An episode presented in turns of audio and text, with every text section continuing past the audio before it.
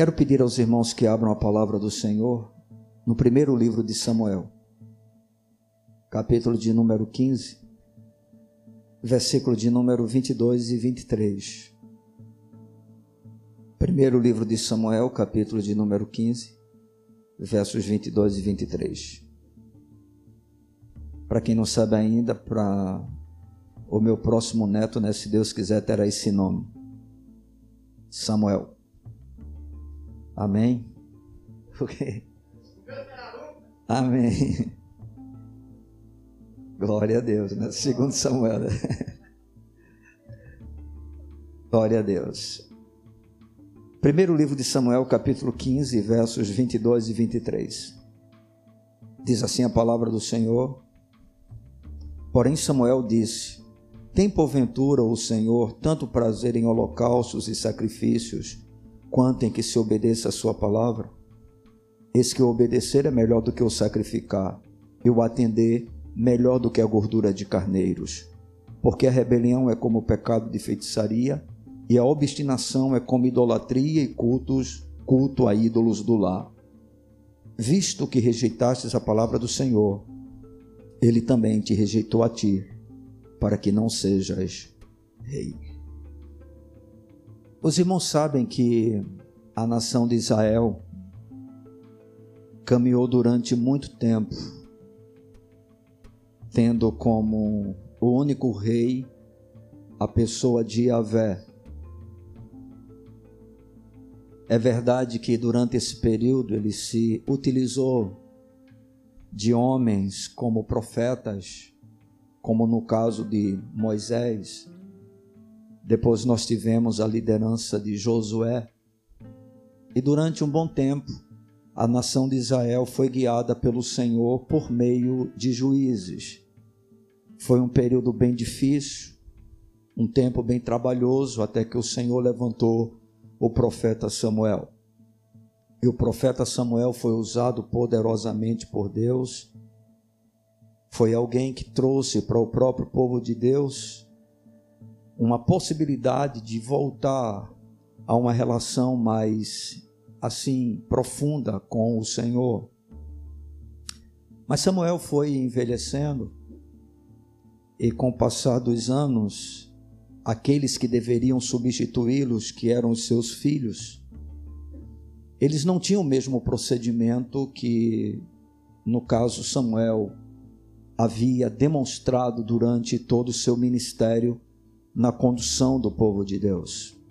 Samuel era um homem irrepreensível, de tal maneira que ele pôde confrontar toda a nação de Israel, perguntando se em algum momento havia tomado qualquer tipo de atitude que pudesse, de alguma forma, ser usada contra ele como qualquer tipo de crítica, como qualquer tipo de acusação, de condenação. Então, Samuel foi um dos homens mais respeitáveis em toda a história da palavra de Deus e em toda é, a história do povo de Deus.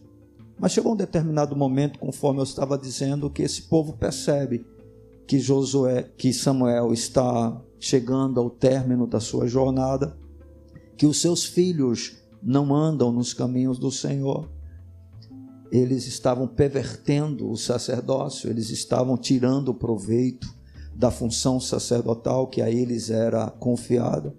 E esse mesmo povo pede um rei a Samuel, para que Samuel tivesse estabelecendo um rei. Samuel ficou muito chateado com isso.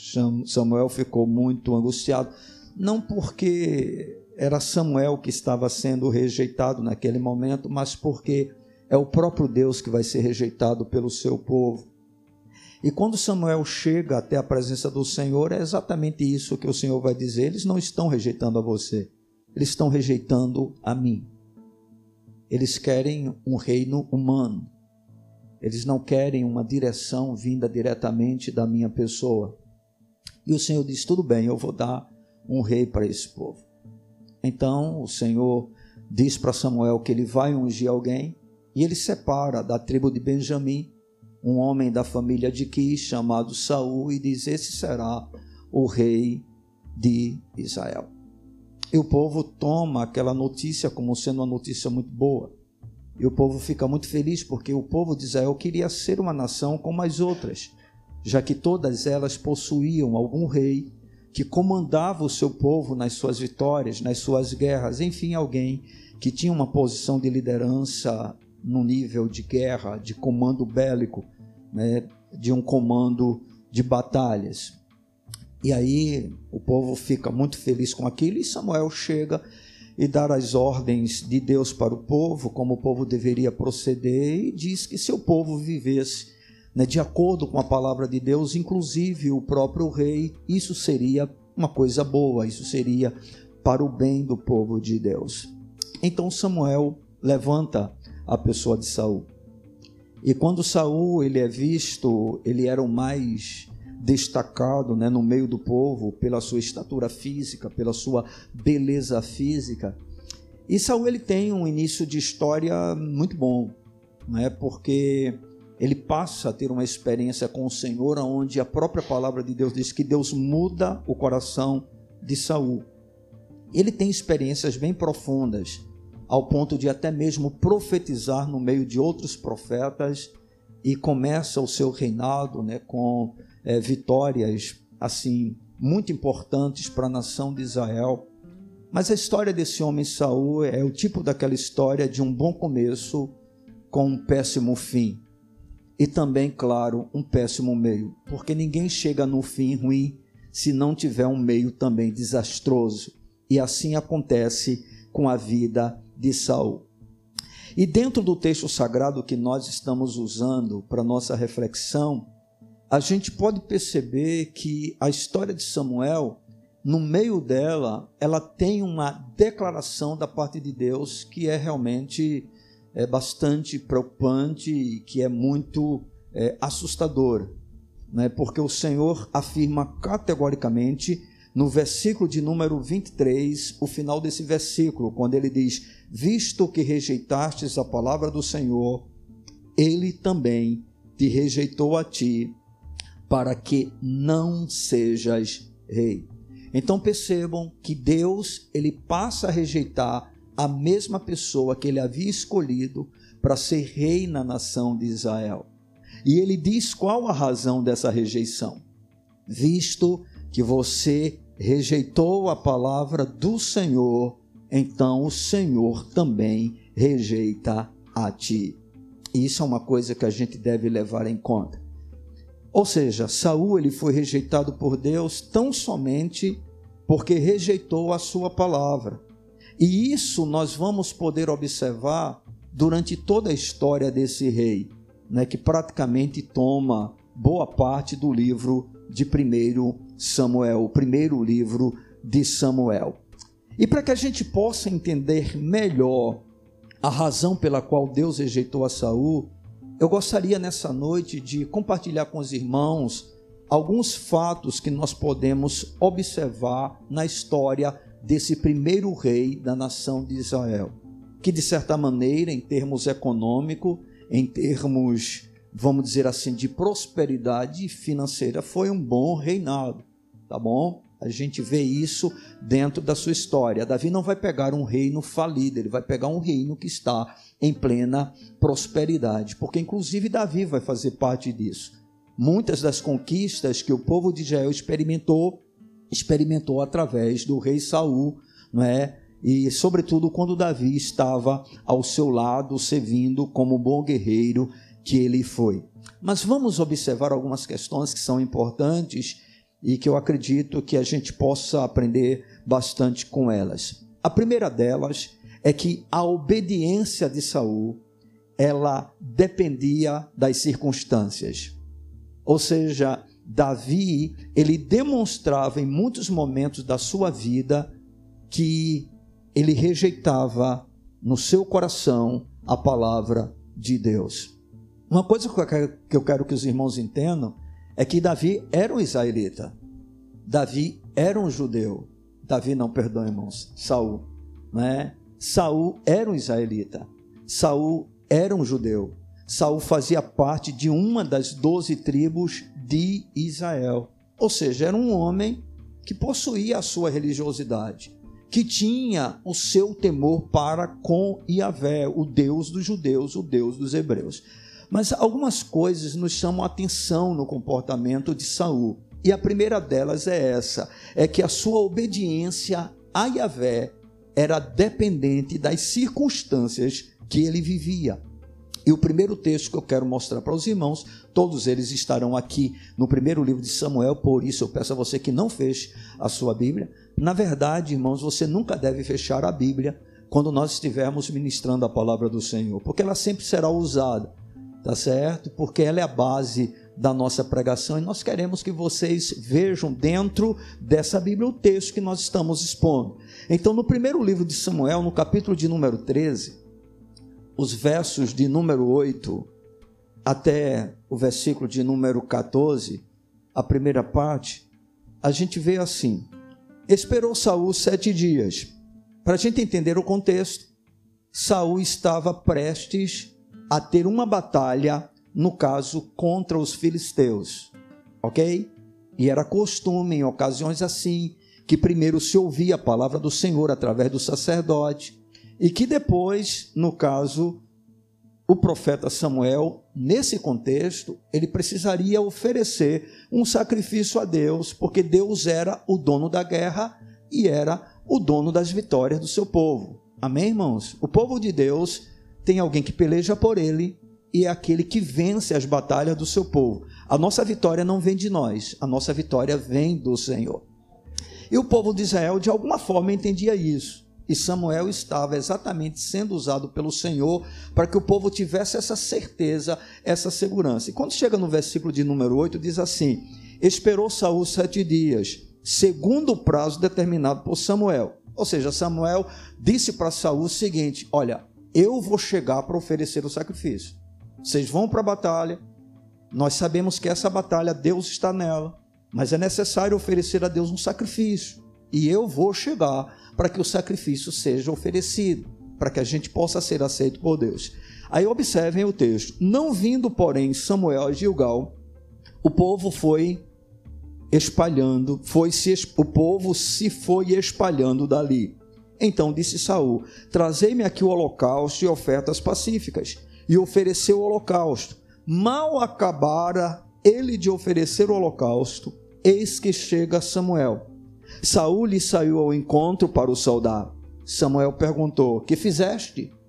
Respondeu Saul: Vendo que o povo se ia espalhando daqui e que tu não vinhas nos dias aprazados e que os filisteus já se tinham ajuntado em Micmais, eu disse comigo: Agora descerão os filisteus contra mim a Gilgal, e ainda não obtive a benevolência do Senhor.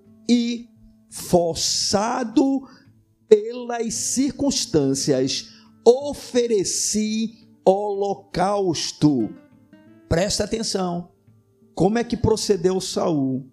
Saul tinha consciência de que apenas sacerdotes poderiam oferecer sacrifícios a Deus em favor do povo. Saul não era nenhum ignorante. E a prova é tanta que ele esperou Samuel para que Samuel pudesse chegar àquele momento. E aí, de repente, o que é que aconteceu? A batalha é iminente.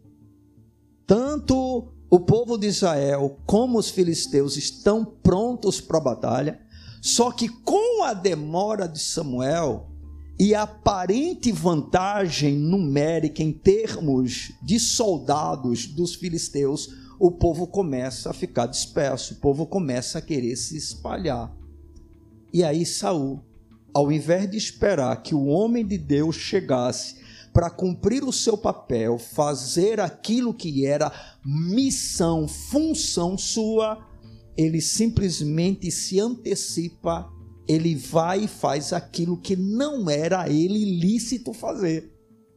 Porque não era lícito a qualquer um proceder como Saul vai proceder. E observem qual é a justificativa que ele vai dar. Ele vai dizer: por causa das circunstâncias, movido pelas circunstâncias, ou seja, devido à pressão que eu estava vivendo, experimentando, eu simplesmente passei aquilo que a palavra de Deus revela, aquilo que a palavra de Deus diz, para fazer o que eu acreditava que seria para mim a razão da minha vitória. Ou seja, Saul estava colocando toda a sua confiança não no Deus que se revela através da sua palavra, mas naquilo que Deus havia declarado em termos de sacrifício, como se o sacrifício fosse um amuleto. Como se o sacrifício fosse o que iria resolver os problemas de Saul.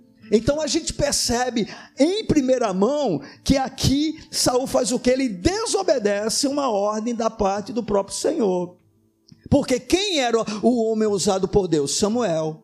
Quem era o profeta de Deus? Samuel. Como Deus se revelava? Já havia alguma coisa da sua palavra escrita, porque a lei já existia, mas Samuel era a boca do Senhor. E o que foi que Samuel disse para Saul? Você deve esperar até tal dia, porque eu vou lá para oferecer o sacrifício, o holocausto, a oferta a Deus. Não, não. Saul não esperou porque a, a obediência de Saul ela estava condicionada em primeira mão às circunstâncias. Eu não sei se você procede dessa forma. Porque, por exemplo, todos nós professamos a palavra de Deus como sendo o fundamento da nossa fé. Todos nós afirmamos que a Bíblia é a palavra de Deus, que a Bíblia é a verdade, que os seus ensinamentos são de fato para serem obedecidos. Mas muitos de nós, dependendo das circunstâncias, nós deixamos de lado a obediência à palavra de Deus e fazemos do nosso jeito, da nossa maneira, em busca dos resultados que nós desejamos, ou seja, daquilo que nós estamos querendo, daquilo que nós estamos almejando. E assim procedeu Saul logo no início do seu reinado. No versículo de número 1 do capítulo 13 diz assim: Um ano reinara Saul em Israel e no segundo ano do seu reinado sobre o povo, então foi ter uma guerra. Ele reuniu alguns soldados, 3 mil soldados aqui diz, tá certo? Ele estava se preparando para essa batalha contra os filisteus. Mas percebam que nessa batalha ele age totalmente independente do que a palavra de Deus ensinava, sobretudo deixando de ouvir o profeta do Senhor, e passa à sua frente porque ele não teve paciência para esperar.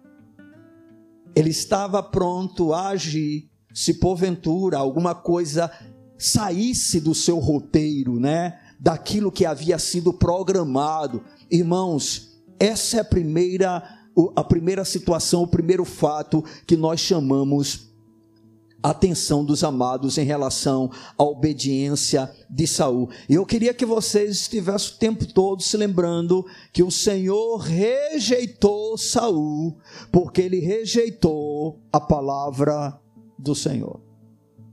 Eu queria que o tempo todo vocês estivessem pensando nisso. Saul ele foi rejeitado, não porque Deus não amasse, não porque Samuel não amasse. Irmãos, a rejeição de Saul vai trazer tanto transtorno na alma de Samuel que ele chega a ficar angustiado com isso, e Deus vai dizer para ele: "Não fique assim por causa de Saul, eu rejeitei". Eu rejeitei. Não tenha compaixão dele, eu rejeitei. Isso, irmãos, é algo muito sério. Porque nós temos aquela mania sempre, né, de falar que o Deus da Bíblia é maravilhoso e ele é, que o Deus da Bíblia é amoroso e ele é. Isso é uma verdade, tá certo? Mas, por exemplo, eu já ouvi alguma declaração e tem até um cântico que nós cantamos nessa noite, tá certo? Que ele em parte é verdadeiro, mas se não compreendido a gente vai ter problema. Né? Nesse cântico a gente disse, se eu não me engano, que o Senhor nunca nos abandonaria é isso que o Senhor nunca nos deixaria sós, mais ou menos assim. Não foi um dos cantos que nós cantamos isso? E é verdade, irmãos. Agora, é importante você dizer que Deus estará conosco enquanto nós estivermos com Ele. Entendeu, irmãos? Eu gosto muito do livro de Romanos, né? Quando o apóstolo Paulo diz: O que nos separará do amor de Deus que está em Cristo Jesus? E ele vai dizer nada. Mas se vocês observarem direitinho naquele texto, tudo aquilo que Paulo vai falar está relacionado a coisas que acontecem na nossa vida e que por causa do Senhor nós podemos vencer cada uma delas, porque se Ele é por nós, quem será contra nós? Então, nem a morte, nem a vida, nem a altura, nem profundidade, nem fome, nem perigo, nem espada, né, nem nudez, nem é, anjos, nem principados, nem potestades, absolutamente nada, Paulo vai dizer, nada pode nos separar do amor de Deus que está em Cristo Jesus. Ou seja, não existe absolutamente nada que tenha força o bastante para nos tirar das mãos do nosso amado Senhor, que é o bom pastor das suas ovelhas. Isso é um fato. Mas alguém já leu nesse mesmo texto ali dizendo: nem o pecado nem a vontade do pecador. Não há. Porque naquele texto o Senhor está se referindo que o poder dele é muito maior do que qualquer uma outra coisa que exista à nossa volta que tente nos tirar. Por exemplo, o diabo pode nos tirar das mãos de Deus? Não. Mas a nossa relação com Deus é por obrigação ou nós nos relacionamos com Ele porque Ele nos ama e nós agora o amamos? E se porventura nós não quisermos amá-lo? E se porventura nós quisermos abandoná-lo? Então não adianta a gente dizer Deus nunca me deixará. Amém? Porque essa é uma verdade real, porém condicional. Não é a mesma coisa que Davi vai dizer para Salomão: se tu buscares, ele se deixará achar. Mas se tu rejeitares, ele também vai te rejeitar. Então nós observamos, irmãos, na postura de Saul, que Deus diz: Eu o rejeitei. Mas por que o Senhor rejeitou esse homem? Por que Deus foi tão duro nas suas palavras? Porque apenas com tão pouco tempo o Senhor disse: Olha, eu não quero mais que ele seja rei do meu povo. Porque Deus estava preparando alguém, segundo o seu próprio coração, que seria justamente a base para que o próprio Cristo viesse através dele, que era Davi. Dentro de uma concepção que nós vemos como natural, o pecado de Davi parece ser muito mais sério do que o pecado de Saul. No entanto, qual a diferença entre ambos? A gente vai entender em meio a essa reflexão. Por que Davi comete um erro, um pecado tão sério contra Deus? Em uma só cacetada, Davi adultera, Davi mente e Davi mata. E o Senhor diz: Tu não morrerás. E Davi, apesar de ser punido e temporariamente até perder o reino, depois Davi volta e tem o reino de volta, restituído para si, devolvido pelo próprio Deus. E por que com Saul o Senhor diz: Eu te rejeitei, para que não sejas rei em Israel? Primeira coisa é que Saul, a sua obediência dependia das circunstâncias. Se as circunstâncias eram favoráveis, Saul obedecia. Se porventura elas não eram favoráveis, Saul dava o seu jeitinho e fazia da sua maneira, como ele acreditava. Segunda coisa, o segundo fato importante na vida de Saul é que Saul, ele parecia ser muito obediente quando eram os seus interesses que estavam em jogo. Irmãos, quando eu estava lendo o livro de Samuel, terminei hoje, né, graças a Deus, mais um, um livro encerrado. No capítulo de número 14, os versos de número 24 e depois o 43 e 44, eles são assustadores. E você vai entender por quê. Veja o que aqui diz o versículo de número 24.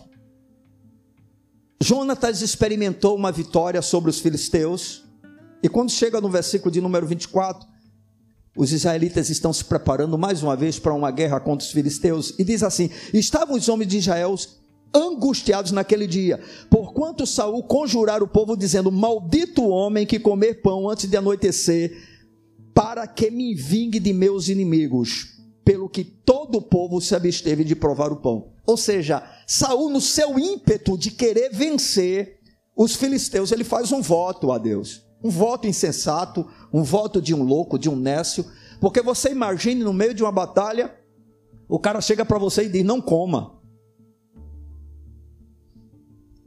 Bem, a gente precisa de força para lutar. A gente precisa de força, né, para vencer determinadas guerras. Aí Saul chega e diz: "Vocês não devem comer. Eu fiz um voto ao Senhor". Só que tem um problema. Quando esse voto foi feito, Jonatas não estava presente. Ele havia pego o seu escudeiro e justamente tido uma grande vitória contra alguns filisteus. E aí, resultado: Jonatas sem ter o conhecimento do que o pai falou. Quando chega um determinado momento, é encontrado né, mel em abundância. Jonathan pega a sua lança, experimenta, come um pouco daquele mel, e ele tem a sua, diz a Bíblia, que os seus olhos chegam a um brilho, porque ele tem o seu vigor restaurado. E aí, amados, quando chega no verso é, de número 36, Aí diz assim: Disse mais Saul: Desçamos esta noite no encalço dos filisteus e despojemo-los até o raiar do dia, e não deixemos de resto um homem sequer deles. E disseram: Faze tudo o que bem te parecer. Disse, porém, o sacerdote: Era um costume isso. Cheguemos-nos aqui a Deus. Então consultou Saul a Deus, dizendo: Descerei no encalço dos filisteus, entregá-los-ás nas mãos de Israel. Porém, aquele dia Deus não lhe respondeu. Não houve nenhuma palavra da parte do Senhor. E diante desse silêncio de Deus, pelo conhecimento que Saul tinha a respeito de Yahvé, ele disse: tem alguma coisa errada no nosso meio. Se Deus não está nos respondendo, é porque tem alguma coisa errada. E aí ele se lembrou do voto que ele fez. E ele disse: se alguém transgrediu o voto. E aí ele disse: não, vamos fazer o seguinte: coloca de um lado um povo, o povo, e do, do outro lado fica eu e Jonathan. E aí se lançou as sortes. Essa era uma maneira, muitas vezes, que Deus se utilizava naquela ocasião. Ok, irmão? Hoje a gente não lança mais sorte. Nós temos o Espírito Santo para nos guiar e a Sua palavra.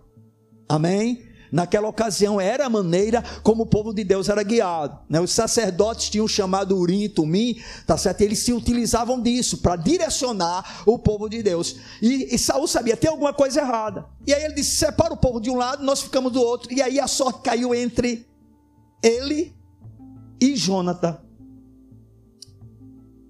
Aí agora vai ser lançada a sorte entre quem? Saul e Jonathan. E a sorte caiu em relação a Jonatas. Aí, irmãos, vejam uma coisa assim impressionante. Versículo de número 43 e 44, o capítulo de número 14.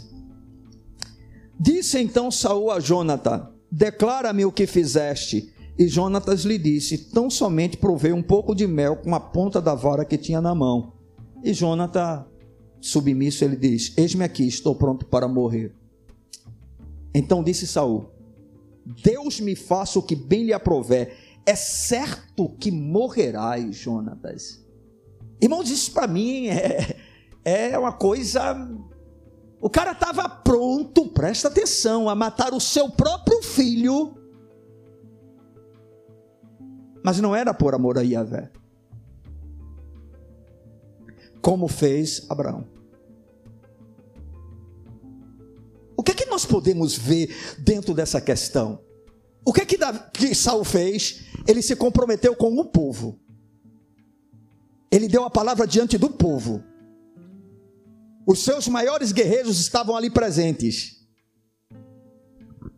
E agora qual é a atitude de Saul? Presta atenção. Ele deu uma palavra da sua boca. Será que a palavra de Saul era tão honrada Será que Saul levava tão a sério a obediência? Porque esse Saul tinha o um conhecimento que quando alguém fizesse um voto, esse voto deveria ser o quê? Cumprido. Está na lei. Ele sabia disso. Mas a motivação foi temor a Yahvé? Não. é porque a palavra dita por ele para o povo, se ele ali não tomasse esse tipo de atitude, a sua palavra não seria valorizada pelo povo e o povo dizia: ele não é alguém que honra a palavra.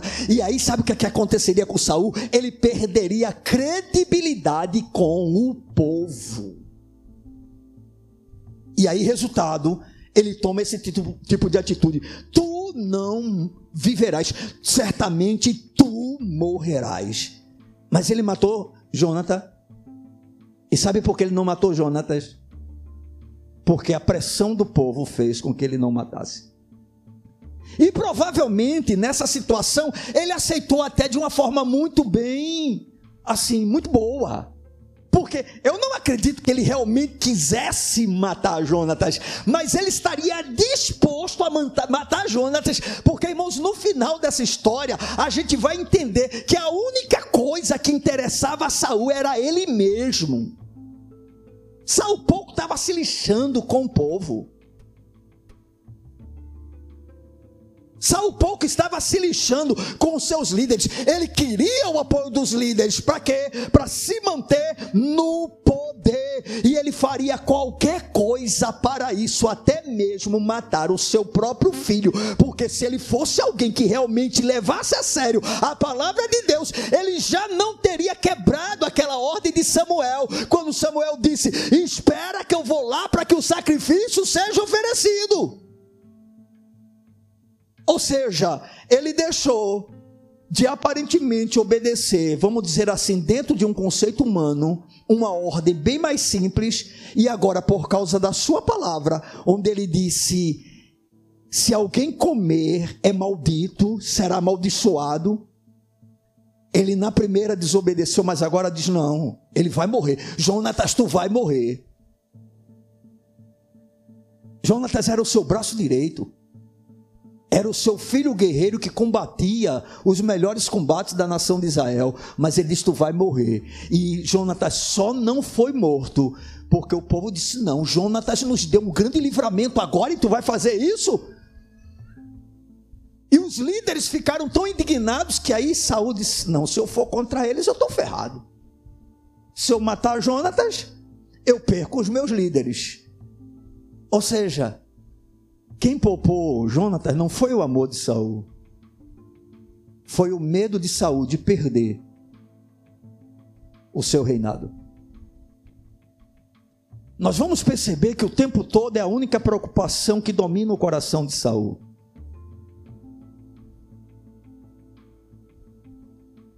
O cara estava disposto a cumprir um voto de louco, porque a sua palavra tinha que ser honrada,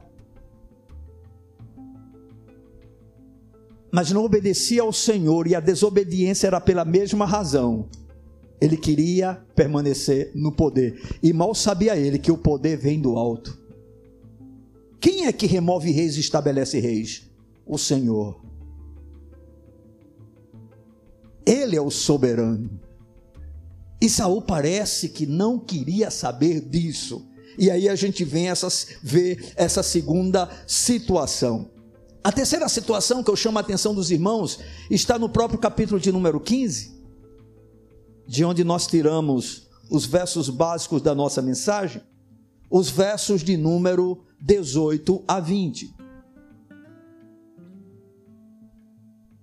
Samuel está tendo uma conversa com Saul diante de uma nova desobediência dele. Qual foi essa desobediência? Samuel havia dito para Saul, em cumprimento de uma ordem dada por Moisés, por Josué, se eu não me engano, lá ainda na época de Israel, quando estava no deserto. O Senhor disse: Tu, vocês vão aniquilar toda a nação de Amaleque, os Amalequitas. E aí Samuel chega e diz: Olha, chegou a hora. E o Senhor está dizendo: Vai lá e mata tudo. Não poupa nada toda vida tem que ser destruída. Homens, mulheres, crianças. Eu sei, visitante, que você se choca com isso.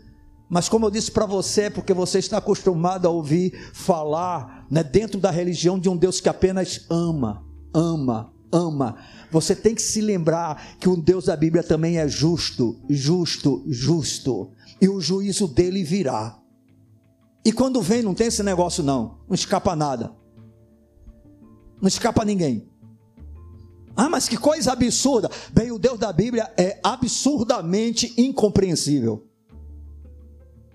Ele é extremamente grande. Não cabe na nossa cachola, mas ele se revela na sua palavra. Amém. Então o Senhor disse o que para Saul? Acabar com tudo. Certo? Mas foi isso que Saul fez? Não. Não. Saul não fez isso. Quando chegou, Saul foi lá, destruiu tudo. Mas aí disse: "Não, vou levar o rei". Porque era costume, né? E sempre foi costume que o rei vencido, ele fosse colocado à frente como ato de humilhação a ele e de uma glória para o rei que venceu. Então, quando chegava normalmente na cidade de onde o rei era, ele levava o rei vencido. E aí ele traz Agag, e aí ele ouve mais uma vez a palavra do povo. O povo disse: não, não, não, a gente não vai matar todos os animais, não. A gente vai levar animais para sacrificar a Deus. Ora, mas Deus disse isso. Saul ouviu claramente a voz do Senhor. Ele sabia qual era a ordem. E aí nós estamos dentro desse contexto, versículo 18. Enviou-te o Senhor a este caminho e disse: Vai e destrói totalmente esses pecadores, os Amalequitas, e peleja contra eles até exterminá-los. Por que, pois, não atentastes à voz do Senhor, mas te lançastes ao despojo e fizestes o que era mal aos olhos do Senhor? Então disse Saul a Samuel: Pelo contrário, Dei ouvidos à voz do Senhor e segui o caminho pelo qual o Senhor me enviou e trouxe Agag, rei de Amaleque, e os amalequitas os destruí totalmente. Irmão, sabe o que é que nós aprendemos dentro desse ato tomado por Saul, esse rei que foi rejeitado pelo Senhor? É que ele tinha o seu próprio conceito de obediência. Ou seja, a palavra de Deus dizia uma coisa, ele dizia: Não, não é bem assim. Eu vou fazer desse jeito. Eu vou fazer dessa maneira. Eu acho que assim é melhor. Eu acho que assim Deus vai até ficar mais feliz. Deixa eu dizer uma coisa para você: quando Deus estabelece o caminho, Ele não aceita a opinião nossa.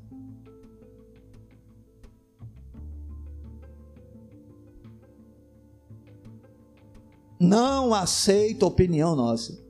Ah, mas é a minha interpretação. Você não tem o direito de ter a sua interpretação quando a Bíblia é clara. Você tem o direito de ter uma interpretação diferente quando essa palavra que você interpreta dá margem para que outras interpretações existam. Mas quando a palavra é clara, não há margem para isso.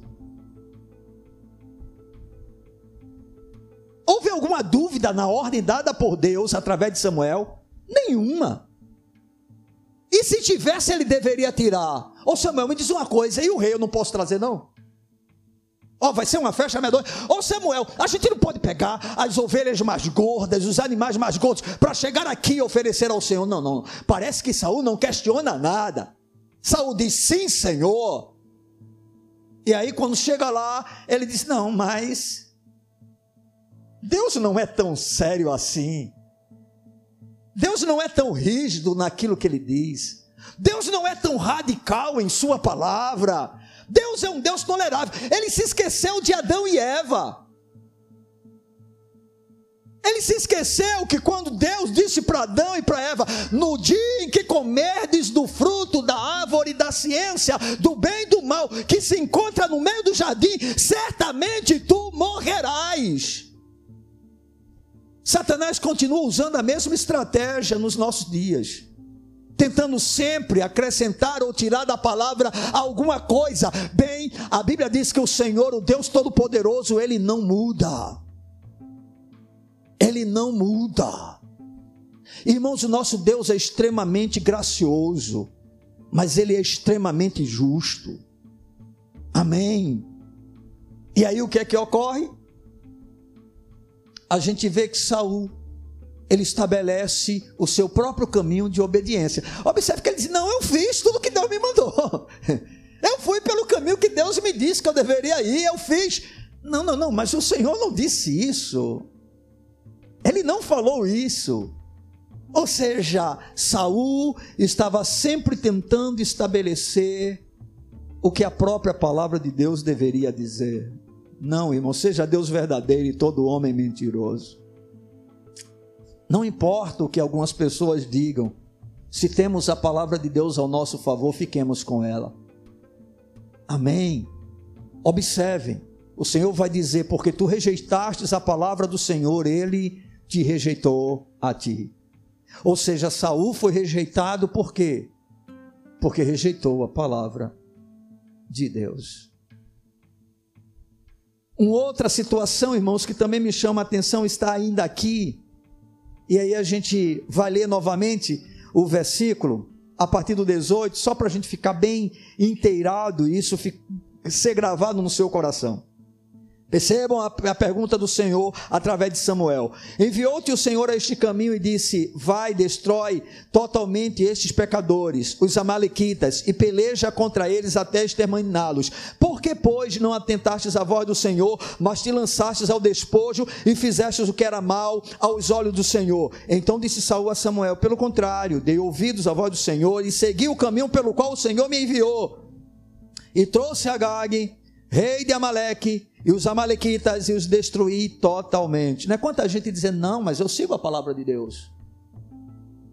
Não, não, eu sou crente, eu sigo a palavra de Deus.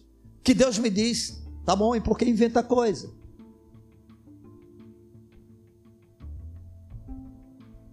E por que tenta mudar o que a Bíblia diz? Chamar apenas de Jesus de Senhor e Senhor não significa nada. Ele disse: Esse povo me honra com os seus lábios, mas o seu coração está longe de mim. É necessário mais do que chamar Jesus de Senhor, é necessário se submeter à Sua palavra. Amém?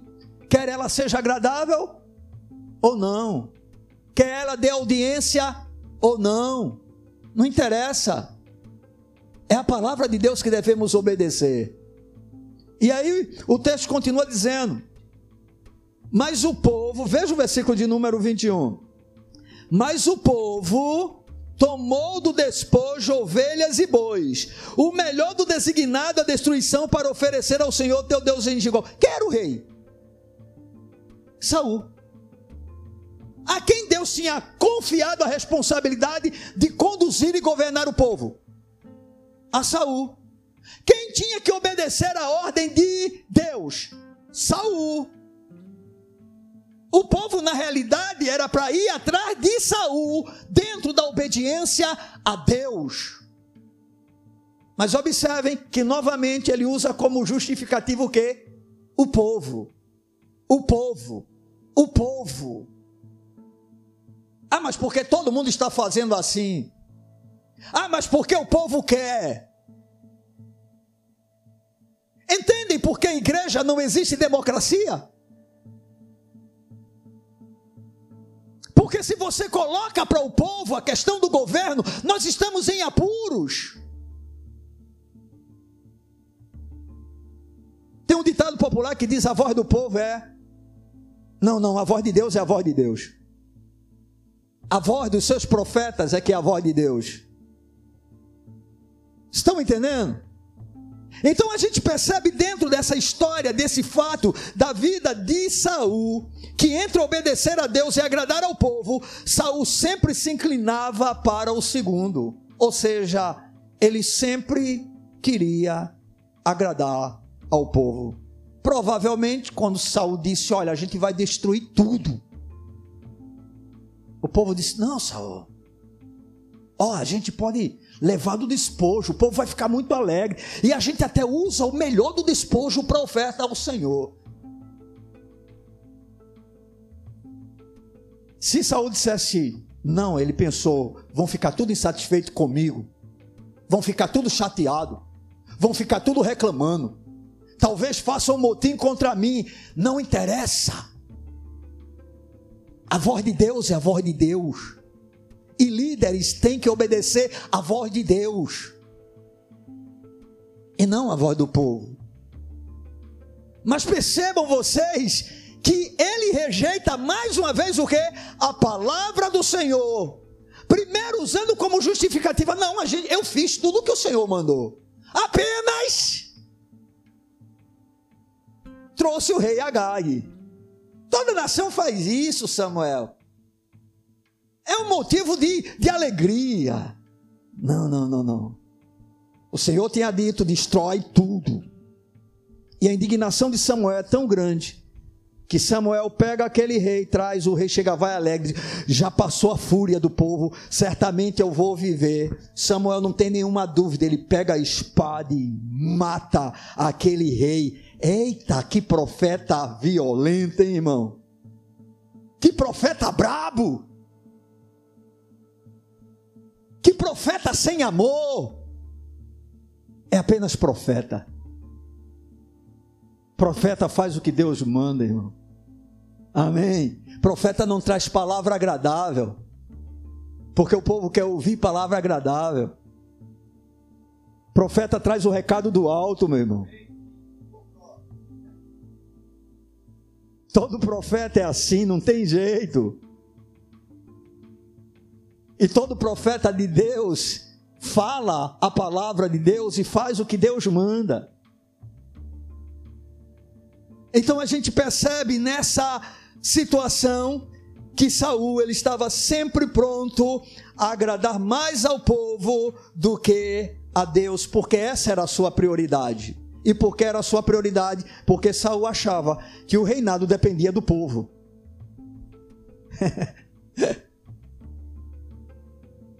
Por que que tantos homens de Deus se vendem? Por que que tantos homens de Deus não pregam a verdade? É porque eles acham que se pregar a verdade, né, se fizer como a Bíblia diz, então o povo vai sair, as pessoas vão abandonar o templo, as ofertas não vão entrar. Ei, irmão, homem de Deus não está preocupado com quantidade, nem tampouco com dinheiro. Ele está preocupado apenas em agradar aquele que é o Senhor de todas as coisas.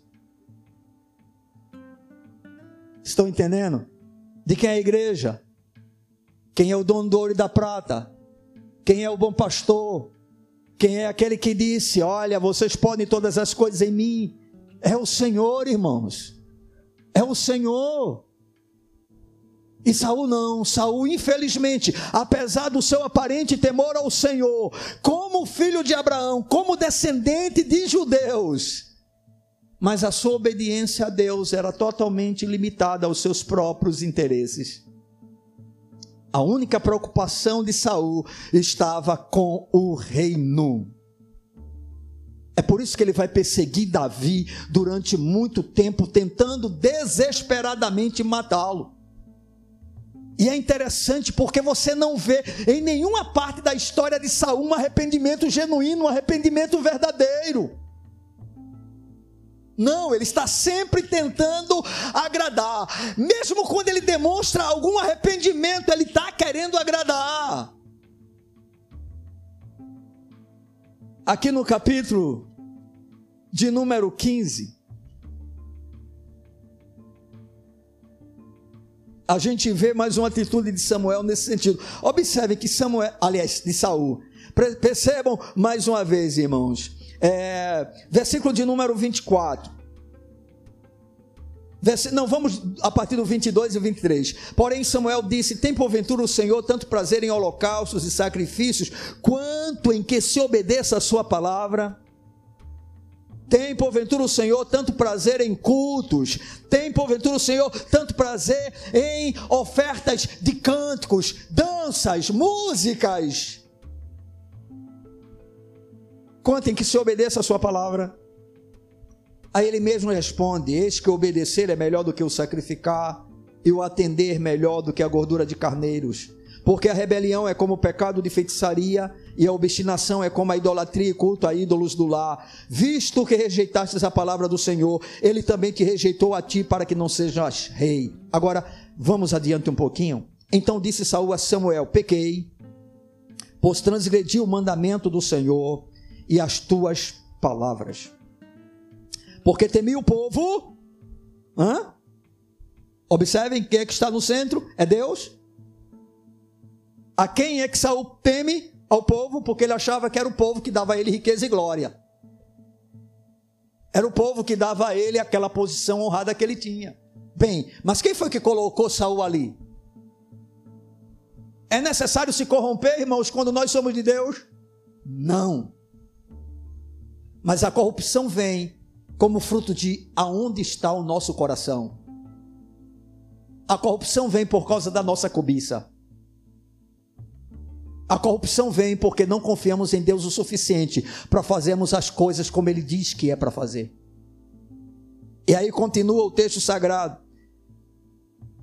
Agora, pois te rogo, perdoa-me o meu pecado e volta comigo para que adore o Senhor. Porém, Samuel disse a Saul: Não tornarei contigo, visto que rejeitasses a palavra do Senhor, já ele te rejeitou a ti, para que não sejas rei sobre Israel. Virando-se Samuel para si Saul segurou pela orla do manto e este se rasgou. Então Samuel lhe disse: O Senhor rasgou hoje de ti o reino de Israel e o deu ao teu próximo, que é melhor do que tu. Também a glória de Israel não mente, nem se arrepende, porquanto não é homem para que se arrependa. Então disse Saul: Pequei, honra-me, porém, agora, presta atenção diante dos anciãos do meu povo e diante de Israel, e volta comigo para que adore o Senhor teu Deus. Então Samuel seguiu a Saul e este adorou o Senhor. O que é que Saul estava querendo? A parceria de Samuel para que o povo não rejeitasse. Era arrependimento de verdade? Não, porque a história vai mostrar que Saul não se arrependeu. Não. Esse eu pequei é mais ou menos assim, dizendo: Samuel, não me deixa na mão, não. Samuel, se tu não for comigo adorar, eu estou ferrado. Esse povo vai me abandonar. Os anciãos olharão para mim de forma diferente. Samuel, vai comigo. Chegando ao ponto de segurar bruscamente Samuel, de tal forma que a sua veste foi rasgada. Ou seja, irmãos, Saul só tinha uma intenção, ele só intencionava o reino. A preocupação dele era com o povo. Não era porque ele amava o povo. É porque o povo era o sustentáculo na cabeça dele de tudo aquilo que ele tinha.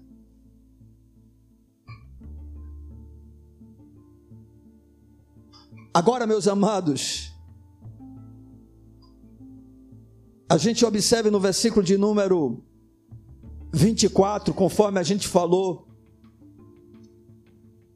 do capítulo de número 15 até o 31, é exatamente isso. Que a única preocupação de Samuel, de Saul, era o seu próprio cargo. Ele queria tão somente manter a sua função. Somente isso. Toda a obediência de Saul era quando lhe era conveniente. E nós precisamos tomar muito cuidado com isso. No nosso trabalho,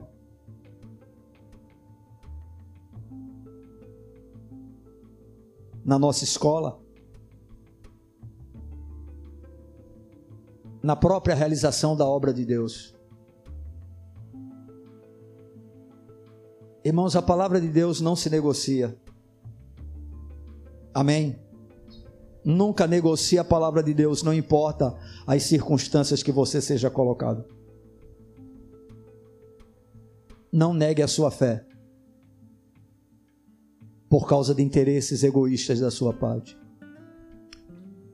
Agradar ao Senhor continua sendo a melhor coisa que um cristão pode fazer.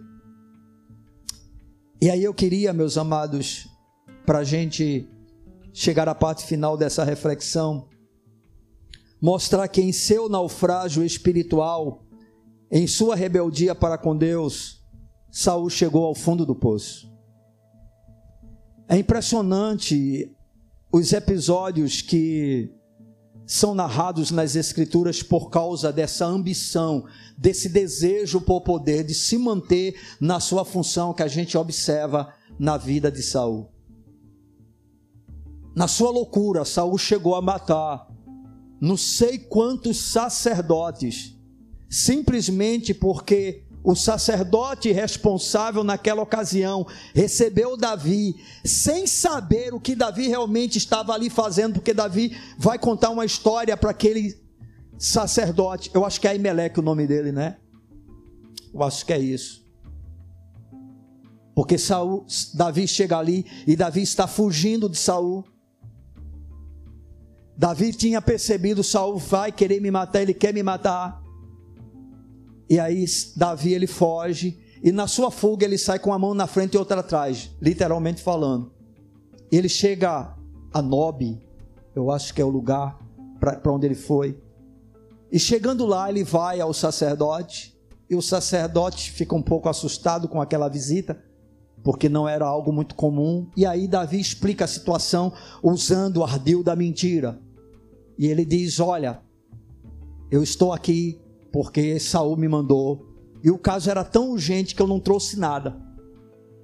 Eu estou com os meus homens, nós estamos com fome. O que é que tu tens aí? E aí o sacerdote disse: Rapaz, a gente não tem nada aqui, a não ser os pães, cinco pães aí, que são do sacrifício, são do holocausto, que já foram apresentados ao Senhor.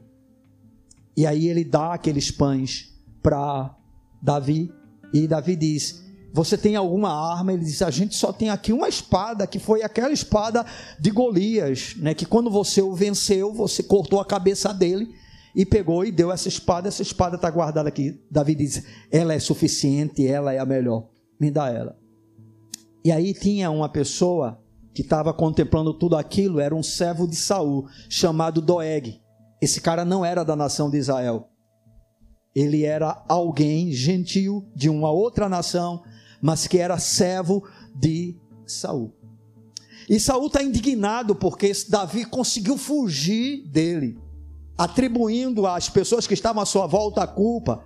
E aí, quando ele começa a falar a respeito dessa história do Eg, diz: Ei, eu vi Davi lá com Aimeleque.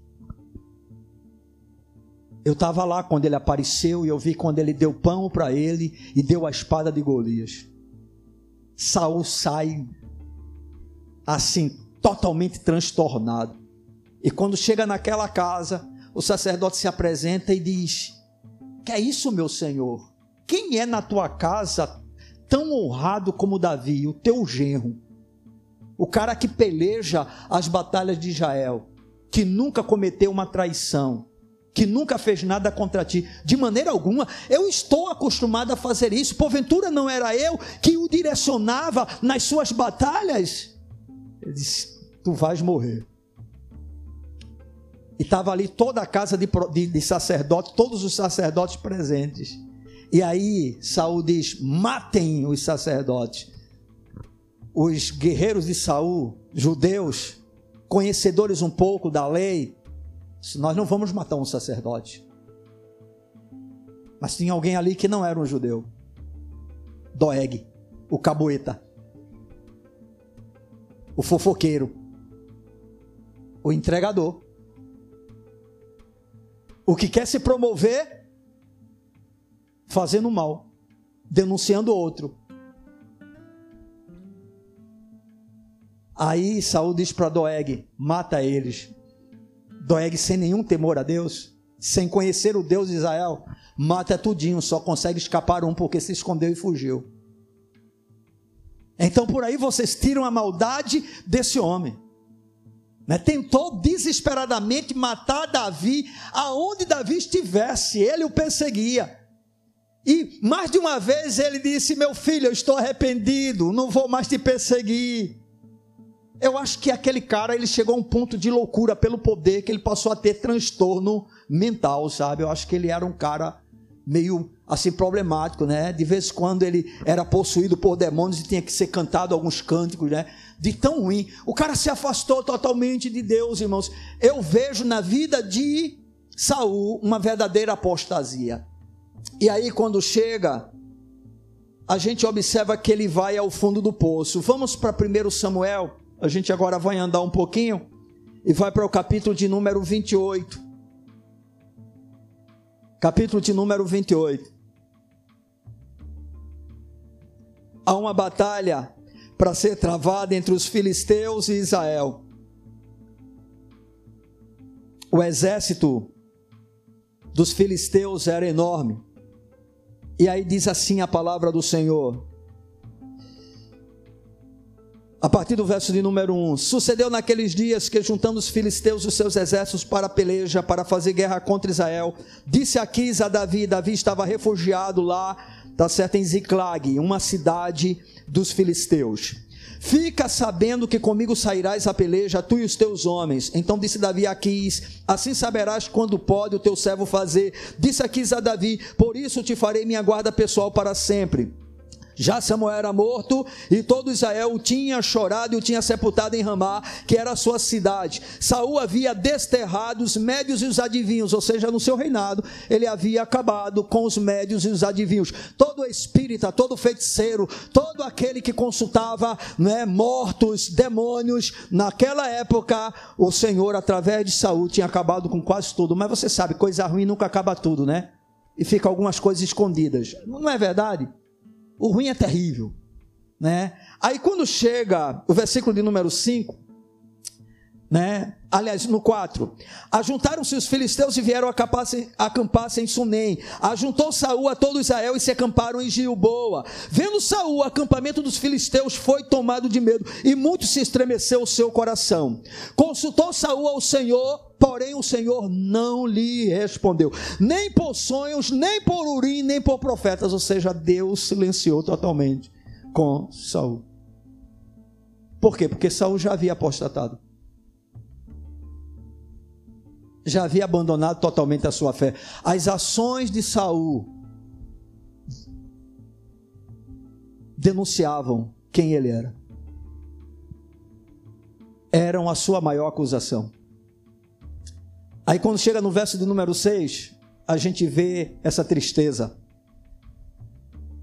E no versículo de número 7 diz assim: Então disse Saul aos seus servos: Apontai-me uma mulher que seja médium para que me encontre com ela e a consulte. Disseram-lhe os seus servos a uma mulher em Enedor, que é médium. E Saul foi consultá-lo. Perceba, irmãos, que à medida que nós rejeitamos a palavra de Deus, que nós não acatamos no nosso coração, que nós não acolhemos como Deus quer que ela seja acolhida,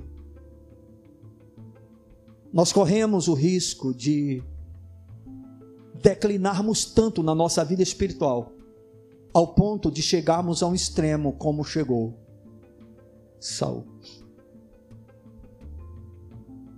E Saul vai até essa mulher, a consulta, há uma sessão espírita ali realizada.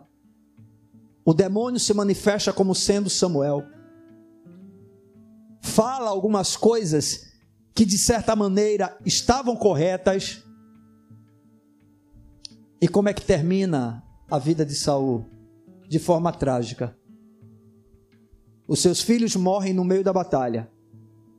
E Saul, ele sequer tem a hombridade de ser preso pelos seus inimigos e ser morto pelos seus inimigos. Ele tira a sua própria vida. Ele se suicida.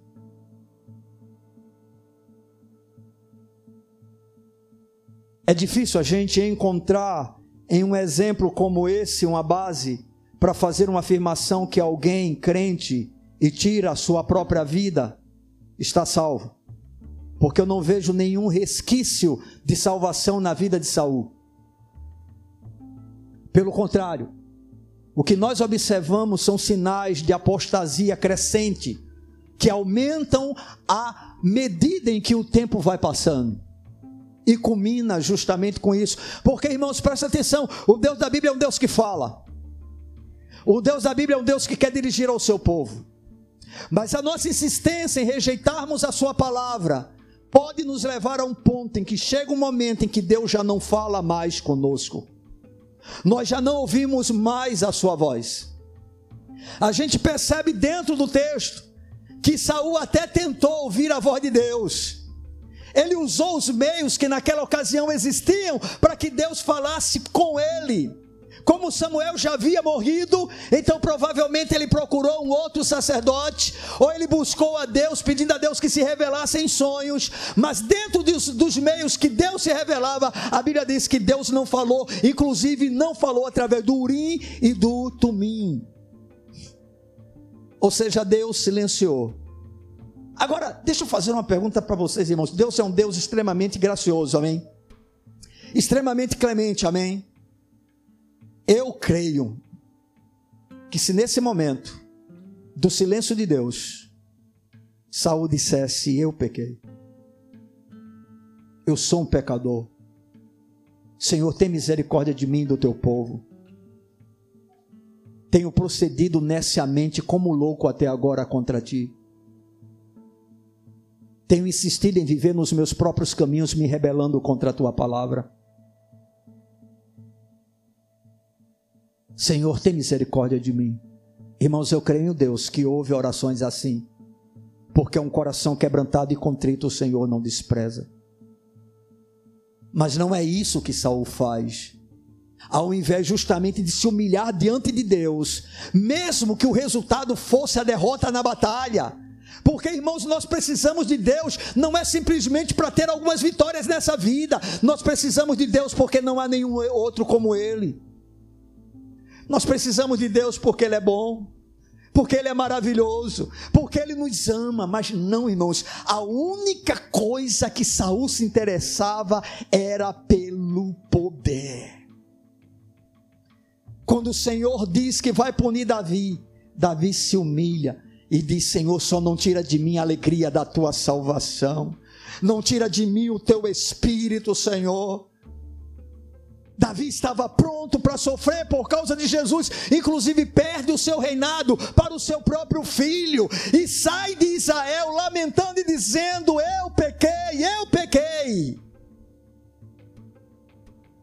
Davi preferia a morte ao invés de perder a relação dele com Deus.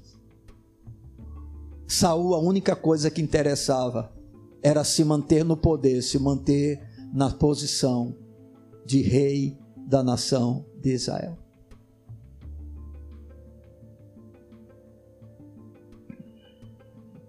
Capítulo 15, versículo 22 e 23. Porém, Samuel disse: Tem porventura o Senhor tanto prazer em holocaustos e sacrifícios, quanto em que se obedeça a Sua palavra?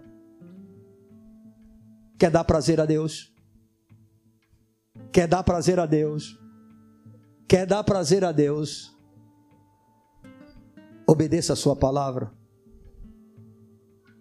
Há alguma diferença do que Jesus falou quando ele disse: Aquele que me ama, guarda os meus mandamentos. Irmãos, ninguém se engane. Deus tem prazer naqueles que têm prazer na Sua palavra.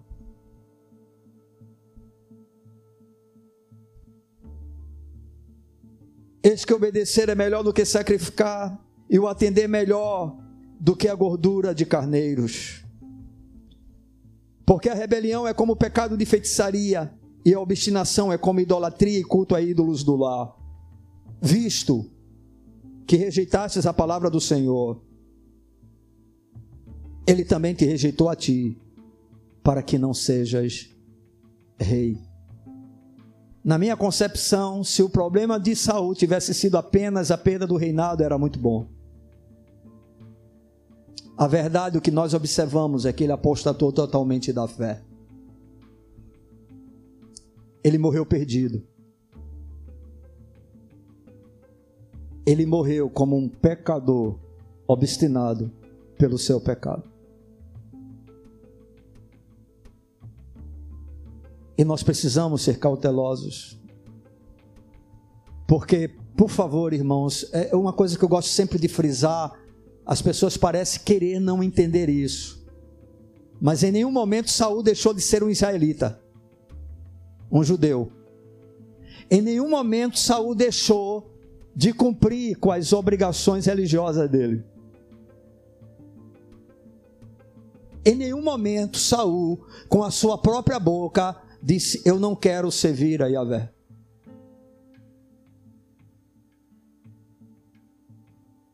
ele morreu como judeu. Ele morreu invocando o nome de Yahvé. Observe, irmãos, no versículo de número 20, capítulo de número 28. Deixa eu ver.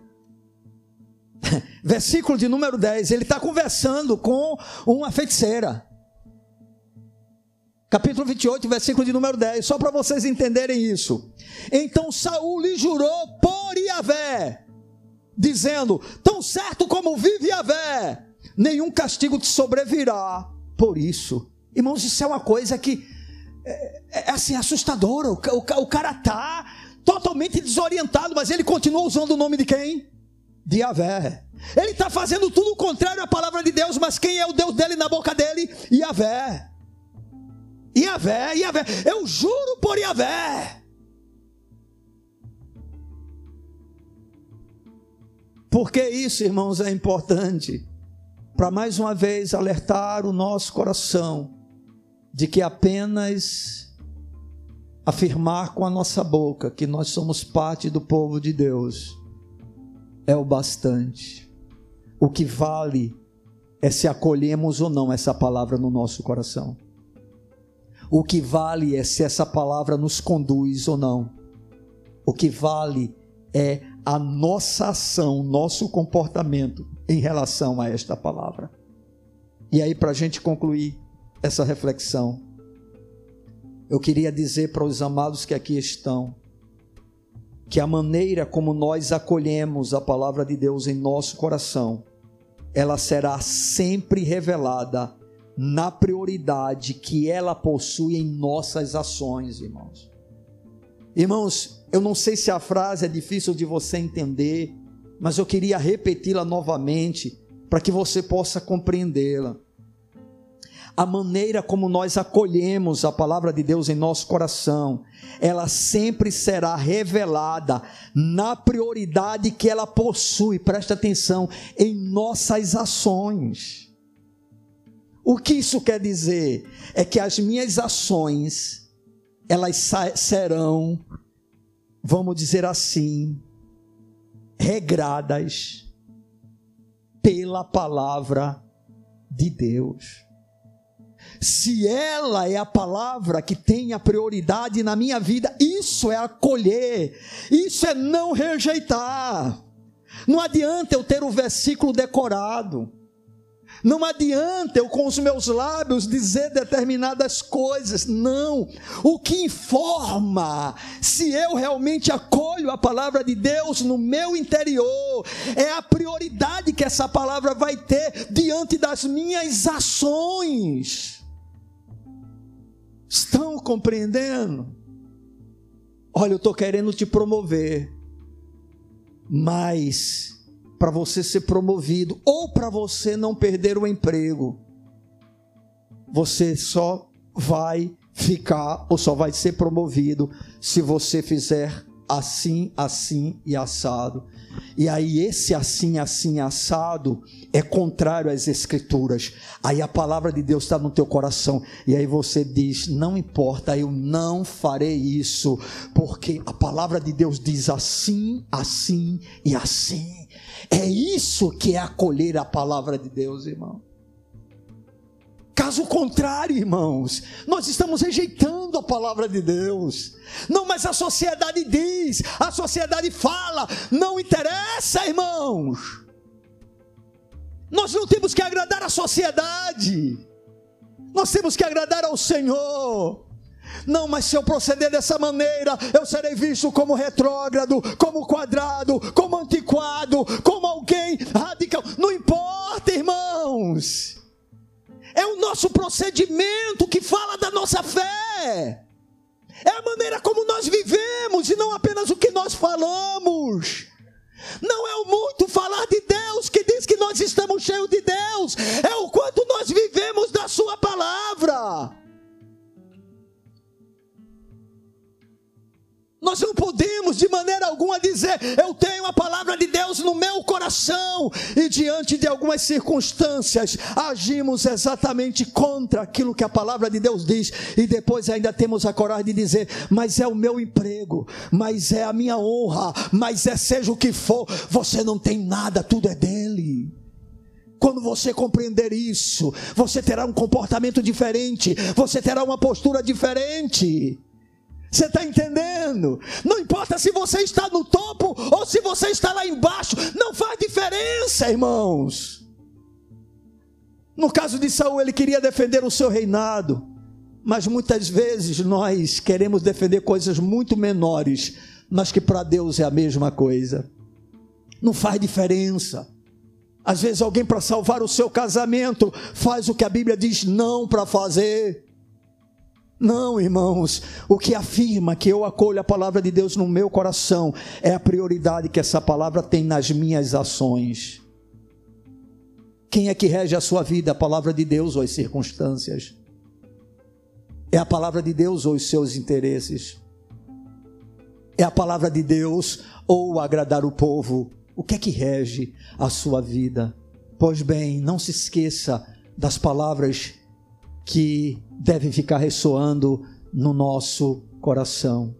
Tu rejeitastes a palavra do Senhor, por isso o Senhor te rejeitou a ti. Quando ela, essa palavra é prioridade, nossa obediência a ela não depende das circunstâncias, nem dos nossos interesses egoístas nem dos nossos próprios conceitos de obediência, nem muito menos se vamos ou não agradar as pessoas. Agora eu quero fechar com essa frase. Quem acolhe a palavra de Deus, e você já deve ter entendido o que isso significa, não é possível, irmãos. Eu acho que mais claro do que isso, só se eu desenhar, eu não tenho um quadro aqui. Eu acho que você entendeu o que nós proclamamos nessa noite. Falando sobre a rejeição da palavra de Deus e mostrando para você o que é não rejeitar a palavra de Deus. Então quero encerrar essa reflexão nossa afirmando: quem acolhe a palavra de Deus jamais será rejeitado pelo Deus da palavra. A palavra é dele. Ele é o Deus da palavra. E quem acolhe a sua palavra, acolhe a Ele. E quem acolhe a Ele, não pode ser rejeitado por Ele. Estão entendendo? Ah, mas isso quer dizer que eu vou sempre acertar? Não estamos falando disso. Não, não estamos falando disso. Nós somos pecadores salvos pela graça de Deus. Amém, irmãos? Mas todo salvo pela graça de Deus tem uma disposição interior de querer fazer a vontade de Deus. Amém, irmãos? Irmãos, nós não servimos a Deus pelos benefícios que Ele nos concede, nós servimos a Ele porque Ele é o Senhor absoluto. Compreendam isso, irmãos. Não é por causa de coisas, Saul servia a Deus por causa do reinado. Quem dera o reinado a Saul? Deus. Quem é que mantinha esse reinado? Deus. Mas aí, quando ele se sentia ameaçado por alguma coisa, ele simplesmente deixava Deus de lado e fazia do seu próprio jeito para não perder aquilo que Deus havia lhe dado. Irmãos, isso é besteira. Deus dá, Deus toma quando Ele quer e ele devolve de novo quando ele também deseja. Ele é o Senhor. Portanto, irmãos, acolhamos essa palavra no nosso coração. Que haja em nós uma predisposição de obedecê-la. Não importa o que tenhamos que passar, não importa o que tenhamos que sofrer, não importa se tenhamos que ser humilhados, não interessa. Ele é digno, ele é digno, ele é digno, irmãos. E no final, seremos recompensados ao ouvirmos bem-estar, servo bom e fiel, sobre o pouco foste fiel, sobre o muito te colocarei. Entra no gozo do teu Senhor. Esta é a promessa. Amém. Que o nosso bom Deus nos ajude para que trilhemos um caminho bem diferente do de Saul.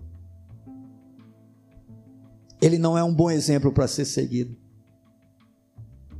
Ele é um modelo de apostasia e de um final trágico, deprimente, terrível. E não precisa ser o nosso final. Porque temos um Deus que, ainda que até hoje chegue, chegamos a este lugar na mesma posição de Saul, nós podemos nos arrepender. Amém. Porque temos um Jesus que se fez pecado por nós, que levou sobre si os nossos pecados que tomou todas as nossas transgressões, que se fez maldito em nosso lugar, irmãos, para que a gente seja bendito do Senhor. Coloca ele no centro. Não coloca nada que ele te dá no centro. A família não pode ser o centro. O teu trabalho não pode ser o centro. A tua posição social não pode ser o centro. Nada pode ser o centro. Ele é o centro. Ele é o centro. Se ele é o centro, você tem tudo o que precisa porque Ele é suficiente para a igreja. Amém, irmãos? Vamos ficar de pé na presença desse Deus?